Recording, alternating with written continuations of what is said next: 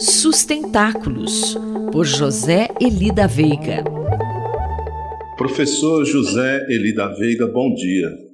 Qual será o tema de sua análise neste primeiro Sustentáculos de 2022? Bom dia, Quinto, bom dia a todos. Esta primeira coluna do ano só pode ser sobre o próprio ano, né? Porque 2022 vai ser um ano com muitas comemorações, esse finalzinho aí em 2, o 22, nós evidentemente estamos cansados de saber do bicentenário, da Semana da Arte Moderna, etc. Mas o que eu principalmente queria chamar a atenção é que serão exatamente os 50 anos da primeira grande conferência da ONU sobre meio ambiente, a Conferência de Estocolmo, praticamente pode-se dizer que grande parte da consciência ambiental global começou nos debates que levaram a essa conferência e ela foi um marco. Pode-se dizer também, eu acho, que não é errado imaginar que isso que hoje a gente chama de sustentabilidade tem suas raízes na Conferência de Estocolmo. Então, na verdade, nós estamos comemorando em 2022 50 anos de debates sobre essa noção de sustentabilidade, que antes foi mais usada como desenvolvimento sustentável, que por sua vez substituiu uma outra que tinha nascido bem próxima da Conferência de Estocolmo, que era ecodesenvolvimento.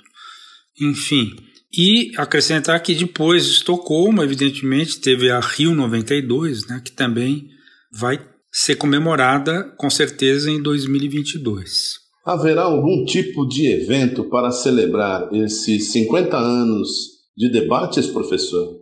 Pois é, uma maneira de tentar, vamos dizer, utilizar esses 50 anos de debates sobre a sustentabilidade para um, um evento será certamente ocorrerá em março por iniciativa conjunta do SEBRAP, do CDS-UNB, que é o Centro de Desenvolvimento Sustentável da Universidade de Brasília, e do IEA da USP.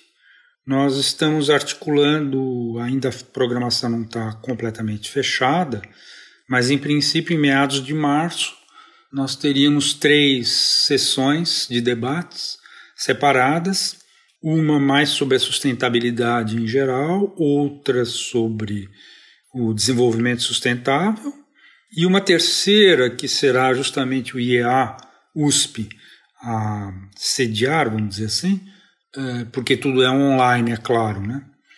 que a discussão será mais sobre as bases científicas da sustentabilidade, isto é, será que essa ideia de sustentabilidade pode ter de fato bases científicas? Ou mais que isso, será que existe ou existirá o que muitos colegas, principalmente nos Estados Unidos e na Europa, chamam de ciência da sustentabilidade? Será que pode vir a ser uma ciência? Porque o que a gente sabe é que, em princípio, a sustentabilidade é objeto de um número muito grande de ciências, né? de implica numa multidisciplinariedade. Então a pergunta vai ser: será que teremos uma transdisciplinaridade que permitirá a emergência de uma ciência da sustentabilidade? É isso por hoje, muito obrigado, um abraço. Mais informações sobre sustentabilidade estão disponíveis no site sustentáculos.pro.br e na página pessoal do colunista zeli.pro.br. Eu, Antônio Carlos Quinto, conversei com o professor José Eli da Veiga para a Rádio USP. Sustentáculos, por José Eli da Veiga.